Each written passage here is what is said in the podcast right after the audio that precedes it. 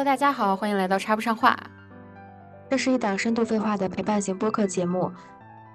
哦，我是小然子。我我是一大白话，我是一大白话。好，我是一大，我是一，等会儿，我是一大白话。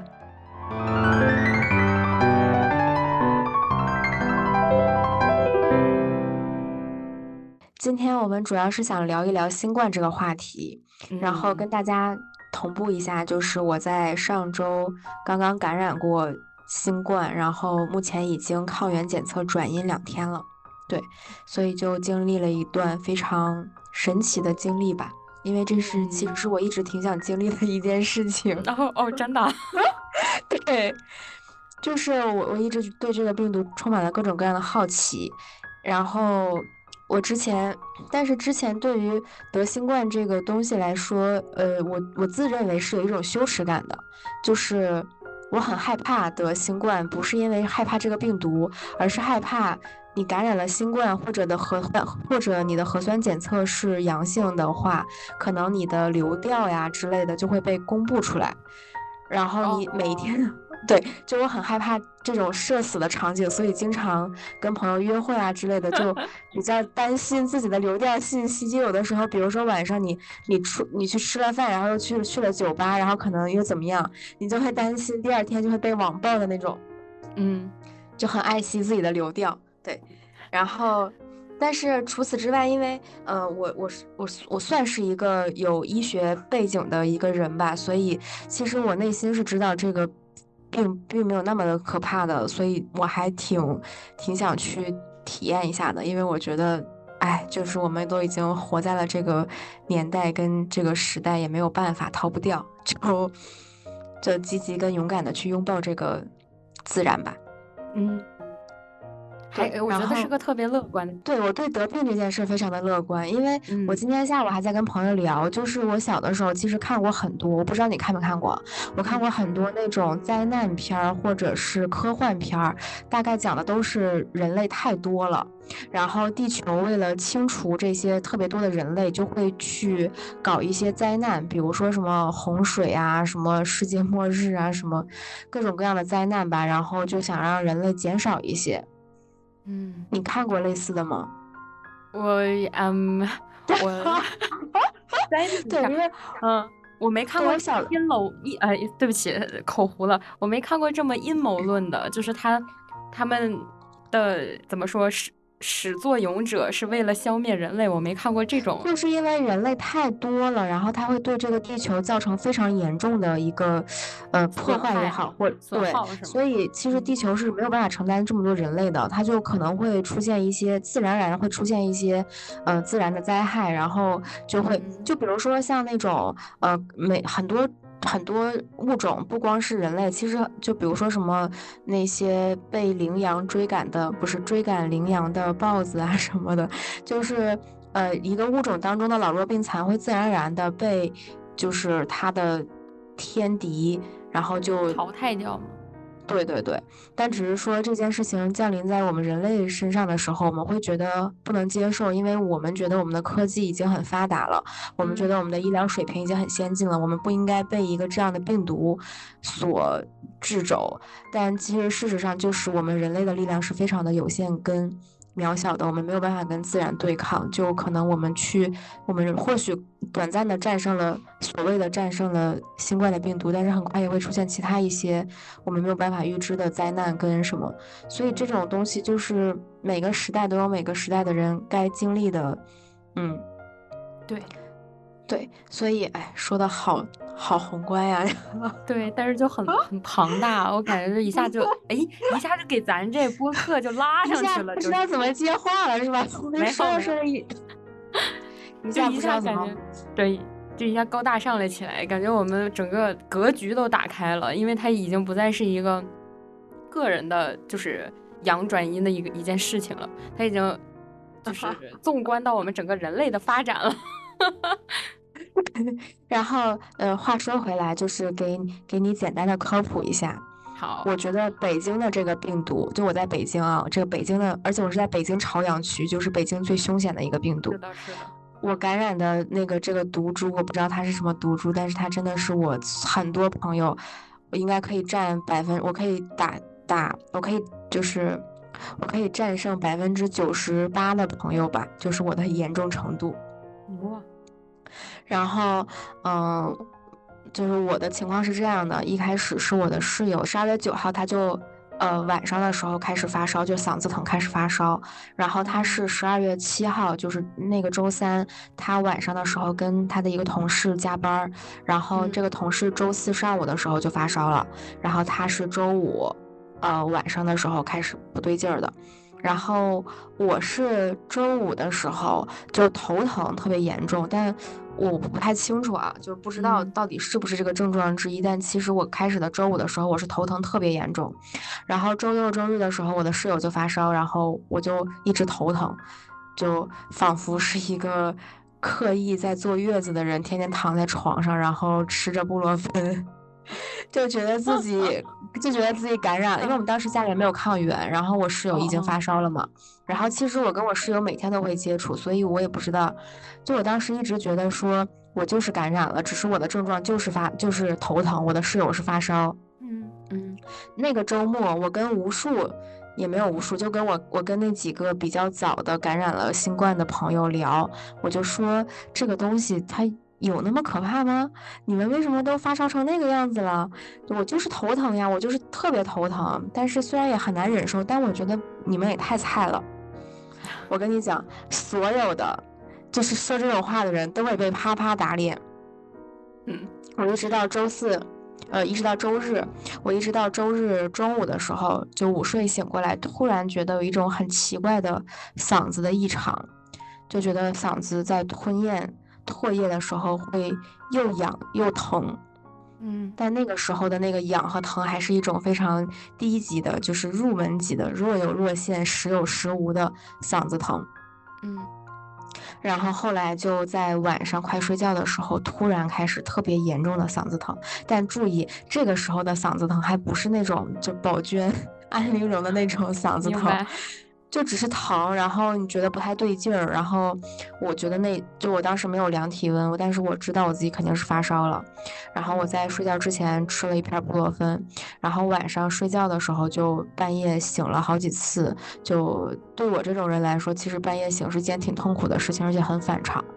然后从周日晚上开始，一直到呃周日晚上烧了一次，然后早上好了，然后周一中午开始烧，然后周二晚上开始烧，然后周三也是晚上开始烧，然后大概烧了四天，就大概的情况就是每天会，比如说中午、下午或者晚上的时候就会特别严重的发烧，然后一般到多少度啊？我烧到的，我烧到三十九度，然后我室友大概跟我差不多。我我中间只量过两次体温，就是只有两天量了体温，然后这两天都到了三。因为我觉得量体温就跟测抗原和测核酸一个道理，就是你都知道自己发烧了，你量它的意义是啥呢？就是不不是，但是你你要有个监控嘛，就是对对你的体温有个监控，知道你现在。我跟你说，你在你在。三十九度的时候，你不用监控也知道，因为你觉得自己的脑子马上就要烧傻了，太难受了，非常强烈的有那种感觉。对，然后，呃，后来就有第二天发烧的第二天的时候，晚上三点，就是我经常是晚上两三点钟会醒，特别的诡异。这个时间就每天晚上都是两三点钟，然后醒了之后，嗓子就是痛到，你就觉得一个刀片卡在那儿，我都清楚的能感觉到，就是那种。就是那种特别小的那种刀片，你知道吧？就卡在那儿，拉嗓子，真的特别疼，巨疼。就你每一次吞咽都觉得那个刀在拉那个嗓子，嗯。然后，那你越疼，你越想不停的去吞咽，我也不知道为什么，就然后就。然后你喝水也不管用，因为水过你的嗓子也很痛，就是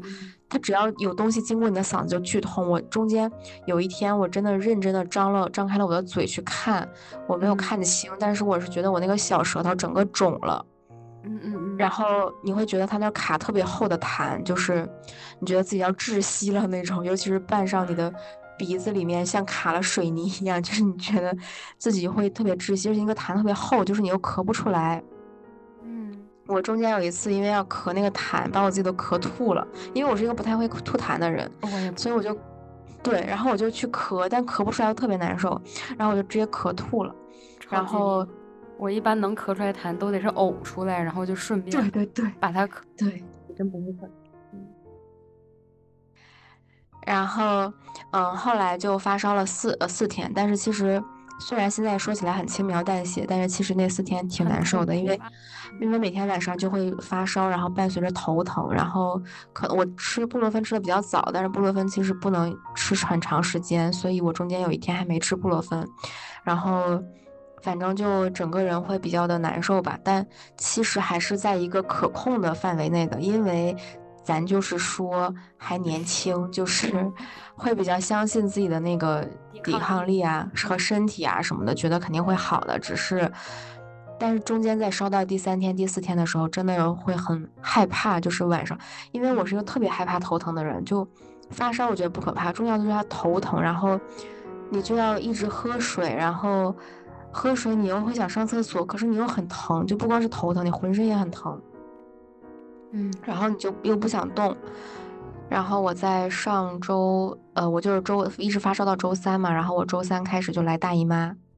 天呀，那你更难受了。对，对，就是我在我发烧的最后一天，我就来大姨妈。那天我就在想，如果晚上我要是发烧的话，我就去撞墙。哎呦，对，因为因为当时我在周二晚上的时候看到，就是已经是发烧第三第三天了吧，然后我晚上刷小红书看到一个博主说他复阳了。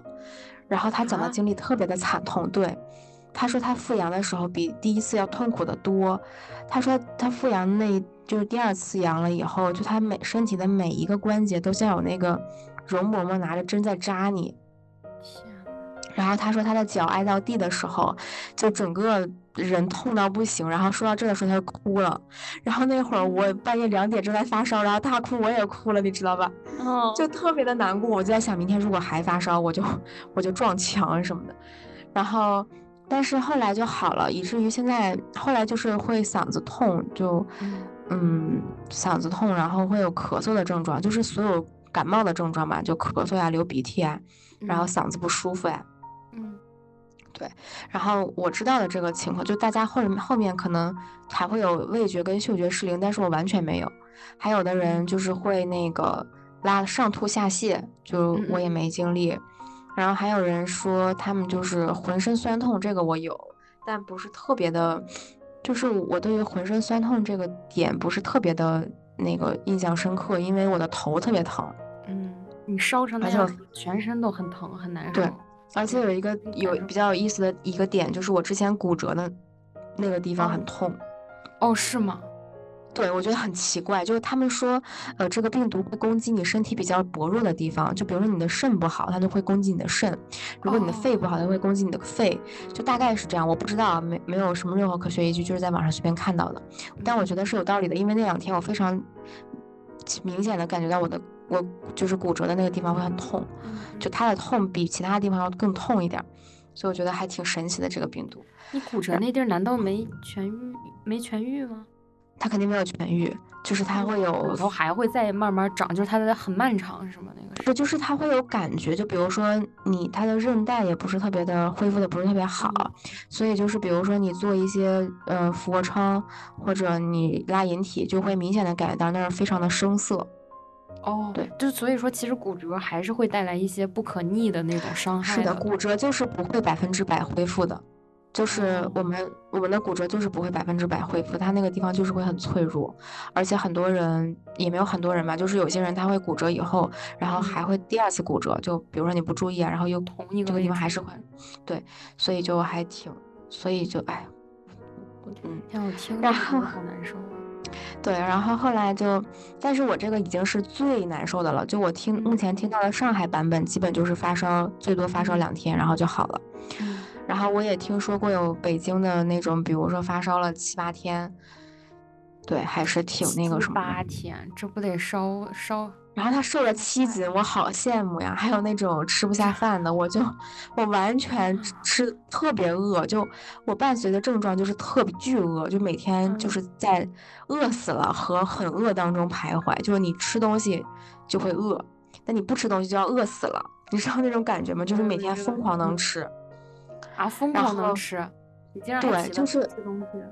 就是特别饿，你就饿的要晕过去了，就是真的特别饿。他们还有很多人说，就是嗯。呃，新冠以后他们去测自己的空腹血糖就很高，就可能说啊。呃胰岛素抵抗呀、什么的，然后可能会可能会糖尿病啊什么的。就我还短暂的担心过一段，因为那段时间我真的很能吃，就我嗯。我不是很能吃，就是真的很饿，明白，就很饥然后但是你。对你吃两口又就又会觉得很恶心，但是同时又很饿，就是那种非常复杂的一种哎，情绪。我为什么觉得我跟你经历过一样的症状？除了我没有高烧，但是我上吐下泻来着，那你测了那个抗原吗？当时？没测抗原，但是我那一那一段时间就一直待在家里，我没出门儿。然后过了那段时间之后，我再去出去做核酸什么的都是阴性。对，然后开始的两天可能测不出来抗原，但是我，对，我是前昨天才正式抗原转阴的，然后，但我觉得其实这个东西已经失去了检测的意义，就是你如果有症状就对症治疗就好了，然后，嗯，对，然后因为病毒也杀不死，你就只能说是先安抚自己身体，让它变得好过一点。对，就是病毒你是靠自己的身体跟它去抗争的，而不是靠那些药那些药。对，所以就跟大家再就是讲一下关于买药这个地方，买药跟怎么吃药吧。就是因为大家不是都在各种搞，我在我在上就是在周五的时候，就是在我室友发烧那个周五白天的时候，我一直在帮各种朋友买药呀什么的，然后就发现莲花清瘟呀，就是是最难买的，就哦基本买不到。然后芬也很难买，就是线上也对吃不清了，而且要后来预购，你知道？对，后来就是，嗯，后来就是莲花清瘟，然后所有的止糖浆、止咳糖浆呀什么的，就反正所有的感冒相关的药吧，就都非常难买。然后，但是，嗯，我自己有稍微那么一点儿医学常识，我的理智跟我讲，莲花清瘟它对于治疗新冠是没有嗯什么用处的，嗯应该也没有非常大规模的研究表明它有什么用。无非就是它的那个宣传跟，呃，有一些专家背书，可能会大家对莲花清瘟这个东西比较的那个推崇，但其嗯实莲花清瘟是一个比较性寒的呃药品，就是很多呃患者吃完之后他会拉肚子，就会加，如果你本身就有拉肚子这个症状，它会加剧你这个拉肚子的情况，就比较痛苦。其实如果你又发烧又拉肚子，对然后他也对他也没有任何的证据表明说它，呃，有治疗新冠的作用，所以，嗯，然后我当时是只吃了那个布洛芬，因为它最有用的就是布洛芬跟对乙酰氨基酚这两个都是。就是，呃，退烧的、退烧止疼的，嗯然后你只需要选一种吃，因为这两个也不能放到一块儿吃，所以你只需嗯要选择一种。然后，如果你是那种就是发烧非常严重，疼不是那么明显的话，你可以吃对乙酰氨基酚，因为对乙酰氨基酚起效比较快，就可以让你比较快速的降降温。但如果你是那种剧痛，就是剧痛无比，可以吃布洛芬，因为布洛芬在缓解疼痛这一块儿效果要比对乙酰氨基酚好。但是它们两个都不能跟莲花清瘟一块儿吃，因为它们那里面有比较相似的成分。哦，哎然后知道就是它俩的具体的区别，就是一个对一个能止疼，然后一个是呃退烧。它俩是，就是它俩的效果都是一样的，只是有哦细微的一些差别。就是不管你能买着哪哪种药，都可以直接吃。哦，呃我有所耳闻一点，就是说，呃，如果是孕妇的话，好像只能吃对乙酰氨基酚，就不能吃布洛芬，好像。哦，那我没有验，啊，没我觉得应该是，我觉得应该是能吃布洛芬吧，我我不知道瞎说的。哦就。是对，我不是我没有研究过孕产妇的这个事儿，但是，嗯。嗯，对，可以去问医生，要是孕妇这种比较那个什么的，就去问医生就好了。然后那个就只吃这两种药，其他所有的那种中成药，所有的乱七八糟的，就是像莲花清瘟就属于中成药，就它里面是有一些中药的成分的，就比如哦说那那些，哎，就是我们一些搞不懂的，了，中中成药其实就是中药成分的简简称，对吗？嗯，不是不是，它里面还是有西药成分的，就是它是会有一些比较哦管用的西药的成分的，然后但是它里面也加了一些中药的成分。好的，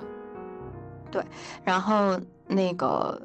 呃，就其他所有的，比如说什么什么哎，那藿香正，气可以吃吗？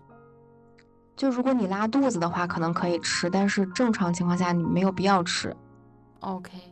明白。对然后，呃，就其实你只需要吃布洛芬跟对乙酰氨基酚，就两两个选其一。然后在你的病程后段的时候，你的嗓子会非常难受，那你就会，那你就可以喝一些止咳糖浆或者什么川贝枇杷露，或者所有跟嗓子相关的，就可以治嗓子的。对，含片也可以，那个金罗汉的含片就止咳祛痰的这种都可以。嗯嗯，对，就只需要这两种药，其他所有东西都不用吃。嗯，所有的药都不用吃，然后感冒药也不用。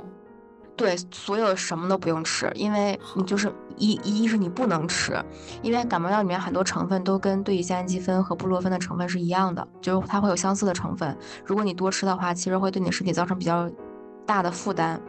另外就是你也不知道它里面有什么成分是你你可能有问题，就是你不能吃的呀，怎么怎么着，你也不知道。嗯所以就很多人都有有一我听说过有一小部分人就因为各种乱七八糟吃药，就网上不是有那种什么一二三四五六七的顺序嘛，然后乱吃药啊什么的，进 ICU 就肝衰竭啊什么，就比较严重。衰竭是不？瞬间。因为因为本来就你不能吃这些，本来那个药它就不不是一个随便可以哦吃的，你又不了解它是什么机制，然后两种药可能还会起作用啊什么的。对，嗯所以就就只需要吃这两种药，一种就是布洛芬或者对乙酰氨基酚，另外一种就是跟止咳化痰相关的那些糖浆或者含片之类的。嗯对，然后就是找找一些方法度过漫漫长夜，因为它真的会起夜，这个病就是你晚上就是睡不连贯啊。对对对，非常难受，因为你没有办法呼吸，然后就很干。他们就有的人就是，呃，后期的时候你会觉得吃药也没有用，只能靠物理降温，所以可以买一些冰袋，然后或者去把一些饮料冰饮料冻上，然后就靠物理降温。然后你也可以用一些毛巾，就是放到自己的口鼻上，然后这样你呼吸的话就比较的通畅，不然就巨干，你晚上就真的睡不着，然后就就会喝很多水，然后哎，反正还是挺主难受的。就要你还在北方，我觉得可能这种对，真的超级干，嗯真的超级干，是，然后就我觉得这个干比头疼还要难受，哦是因？为你完全没有办法呼吸，就是你就觉得自己的整个口腔还有鼻腔就是已经干到不行了，就特难受。你现在鼻音也很严重。对我现在就还没有完全好，嗯嗯，说话说多了也会咳嗽，但是比较的就好很多了已经。嗯，那就好。我觉得听起来你这个语语气还是比较有有活泼的。对，就前两天有有的时候，前两天我那个就是嗓子特别难受的时候，我跟朋友打字说我说不了话了，朋友嗯说你说两句，你说两句，就是你宝娟儿是不是？对网上那些宝娟儿，我觉得她都是能说出来话的，我是真的说不出来，就是我觉得我已经丧失了发声哎的可嗯能，哎，我另一个朋友也是，他说他完我全真的张不开嘴，就是发，对。就我只能啊，就是嗯。这种声音发我都会咳嗽的不行，就会把自己的肺咳出来。嗯，我有一个养乐朋友也是，他说他直接就丧失语言功能。对，就就是。是大家没有办法理解这 这个意思，他的意思就是我没有办法发声，就是。嗯，我觉得那种能宝娟能喊宝娟的都是好的，我是那。嗯种，就是嗯，就是尝试一下自己会不会能不能说话，都觉得自己要渴死了，嗯，就是咳嗽的要死。还伴随着剧烈的咳嗽是吗？对，就是因为你说话，你嗓子会剧痛，然后你去你的嗓子弥补你嗓子疼，它就会通过咳嗽的方式去。哦竟然是这样。对，就是它会给你那个嗓子的刺一定刺激。那个时候我非常清楚的能感受到我发音那个声音是从哪儿发出来的，你知道吗？就是非常哪里？非常清楚，就是嗓子呀，就是哦你就知道你发声是要通过嗓子发声，然后你的嗓子就卡在那儿，它就发不出来，就、哦你就能感觉到你那个声带就是嗯那个地方。对，还挺真的很神奇。然后我有一个朋友跟我讲说，你一定要认真的记录下你每天的状况，最好编辑成一个备忘录，因为会有很多人过来问你你怎么样了，你就每天只需要复制粘贴，然后给大家讲故事。对，在开始的时候我没有去打扰你。我在开始的时候就就有很多很多段子，然后就超级多段子，特别好玩。我们每天就持一种非常开心的态度去面对这个病毒，直到有一天我们全都倒下了，然后 大家都不再聊那些段子，而是在聊你咋样，你你咋样什么的。对，还挺有意思的。就总的来说吧，我觉得这个病还是挺挺就没有那么没有真的跟我最开始想的差不多，就没有那么可怕。嗯嗯，尤其是因为我们还比较年轻，嗯，而且心态也很重要。对，嗯，它就是一个物竞天择的问题，就是的确有很多死亡的病例，这个在在微博上也能看到，就老人啊和小孩啊，还有那种就是生完病之后剧烈运动的呀，就的确会有很多，哦，生完病剧烈运动也会导致死亡，就是他。我今天听到了一个说法，但我没有认证过啊，就是说，呃，你运阳过之后，呃，两周还是两个月，反正就是阳过之后的一段时间，嗯，如果你剧烈的运动会增加你心肌炎的呃概率，然后这个心肌炎可能会导致死亡。就看到一个九零后的一个一个人，然后他就是剧烈运动，然后就心肌炎死了。然后我还知道一个，就在微博上看到一个小孩儿，就是，呃，一个人一个博主，他的孩子就是两岁，然后因为新冠高热惊厥，然后惊厥是啥意思？就就是，哎，就是嘎一下，对，就是那就是那种非常 精准的嘎一下那种，但是我不知道怎么具体的形容。属于猝死吗？就是他是脑炎，就是他。高热惊厥，然后他脑炎，然后脑炎去世了。哦，对，就是，嗯，还比较可怜。对，嗯，呃，还有一些老人啊，包括最近不是有很多教授呀什么的，就因为年纪比较比较大去世了。但其实我我我内心是觉得，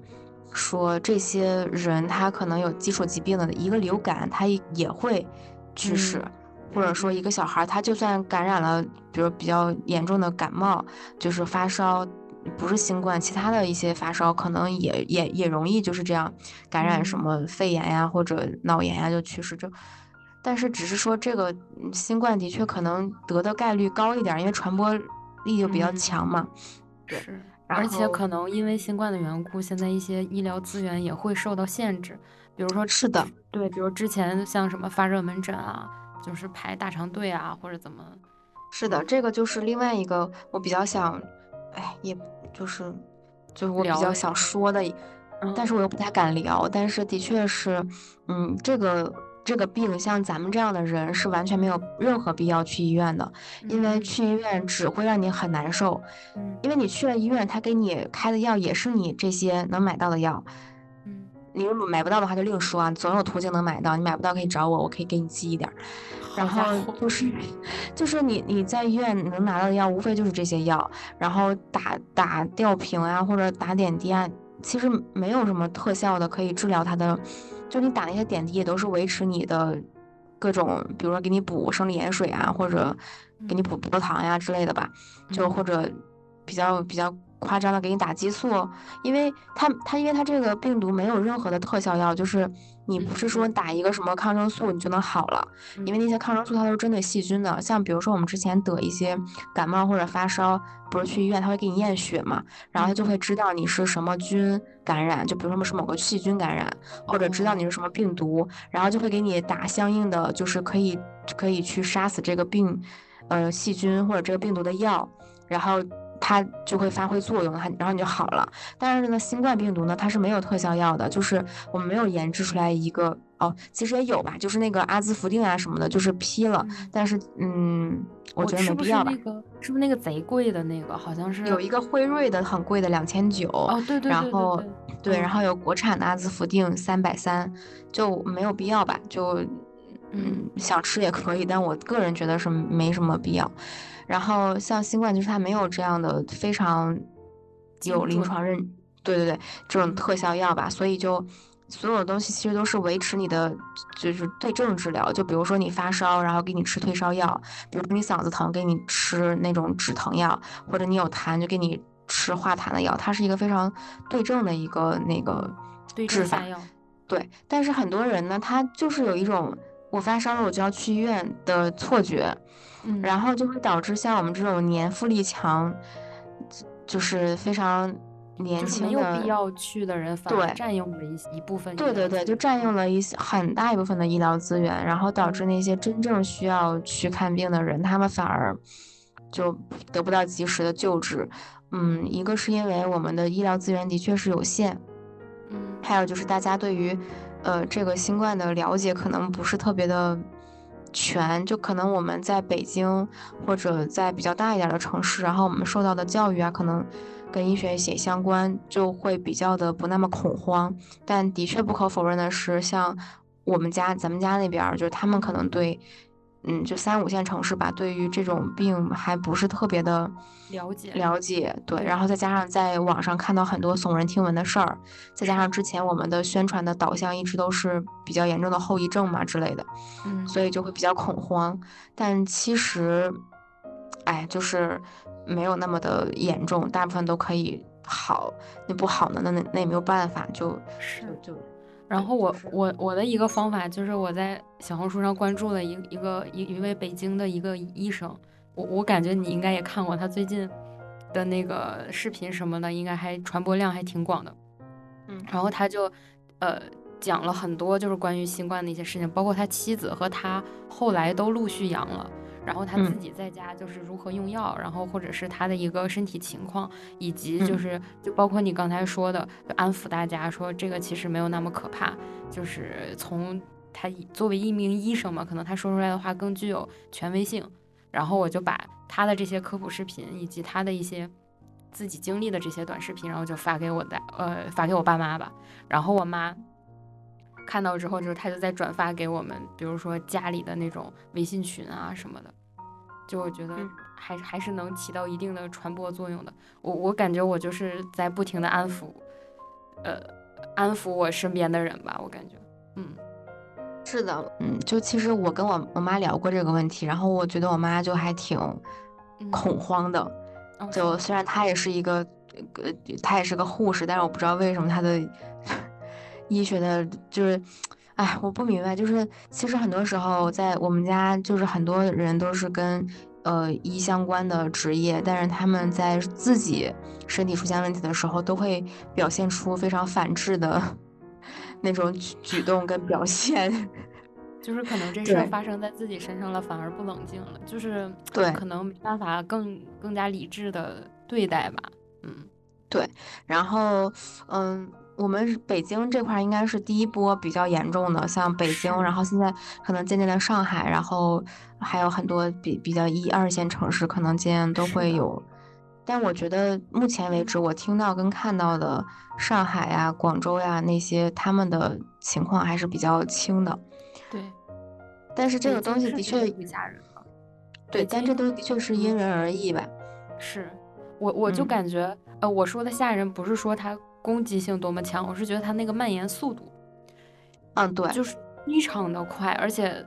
北京真的是首当其冲，就是第一个出现了迅速就是人传人这种人传人。然后我记得就短短两周之内吧，我真的是我认识的所有在北京的人里面，只有两个女生没有阳，其他人全阳了。那你认，那你那按照比例已经很高了，因为我认识的都没有几个不阳的，就是对我，我后来好了以后，我关心了一下我列表里面大部分的人，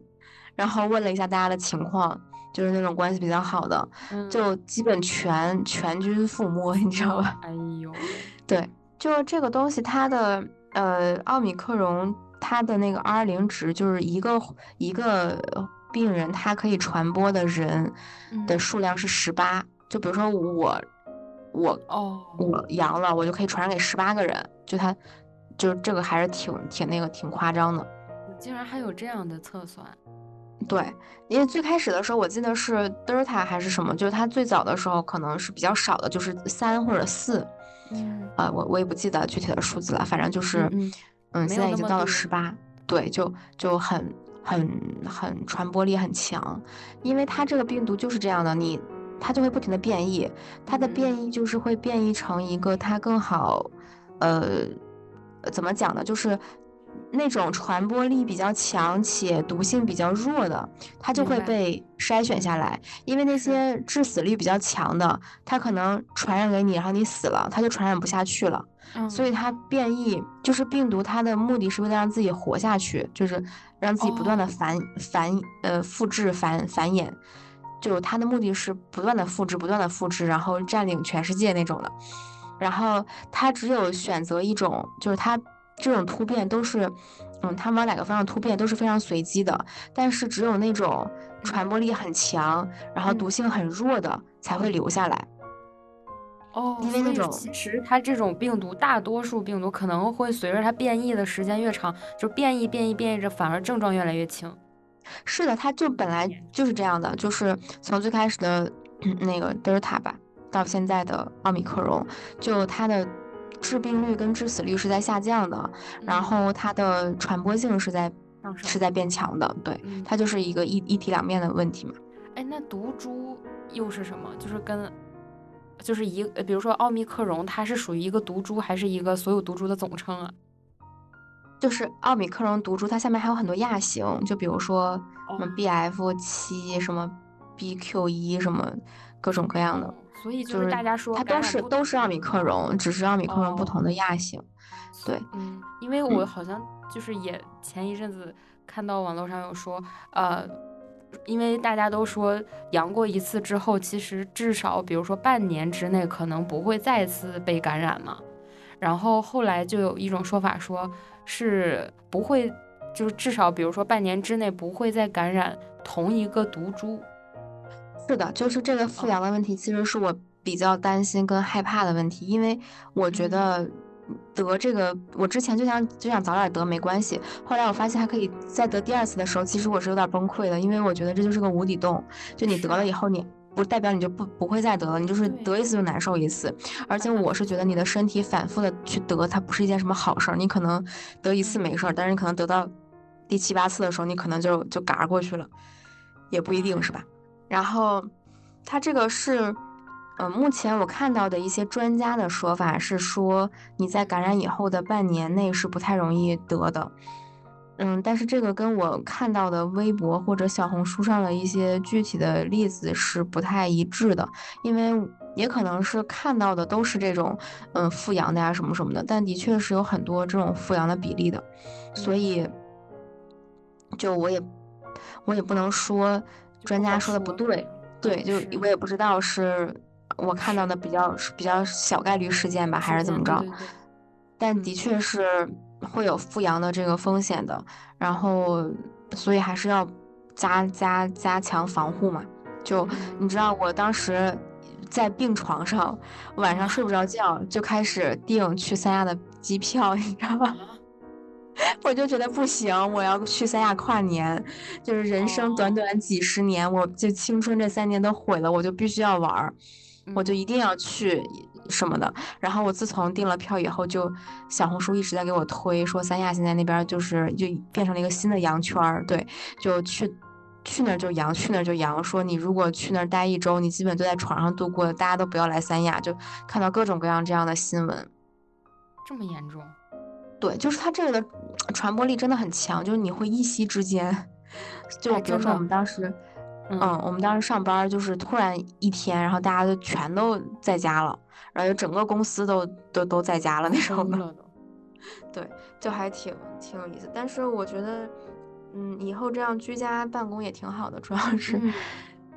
对，主要是因为太天太冷了，就是上下班通勤有点费劲儿。其实我本身是非常喜欢去公司的，因为我觉得。就是那种自己在上班的感觉，他会给你一种像是你的，就是这一天一个 routine routine 的那种感觉。对对对，就是我有一个正经事儿在干，然后嗯是 对，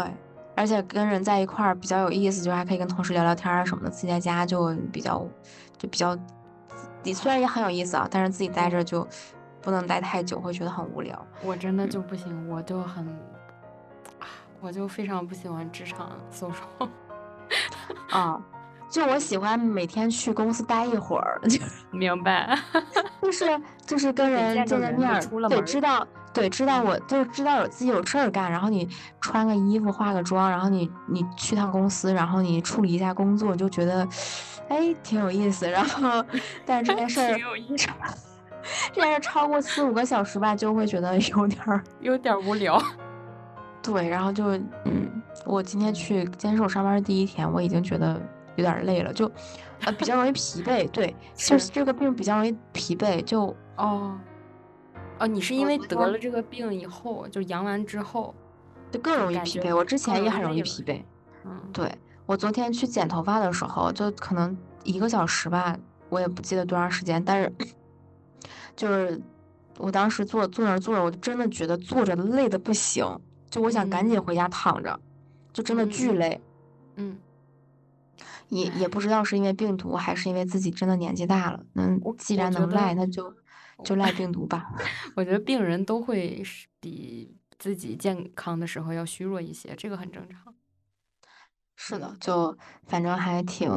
嗯挺神奇的一段经历吧，然后嗯挺有意思的。It's the most beautiful time of the year. Lights fill the streets, spreading so much cheer. 以上就是今天的全部废话。如果你喜欢本期内容，欢迎在评论区和我们热烈的互动吧。欢迎大家关注、订阅、转发。我们下期见，拜拜。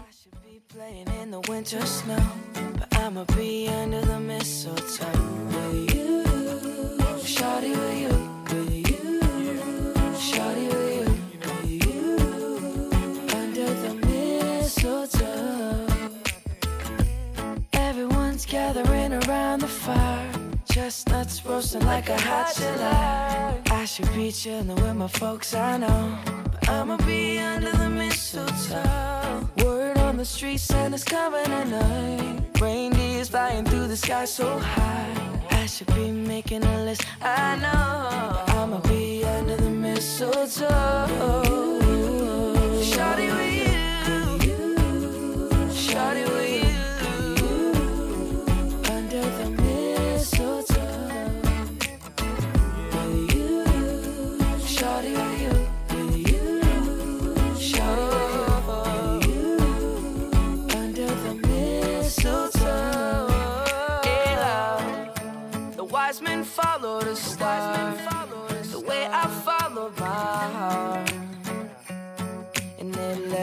Led me to a miracle. Hey, love,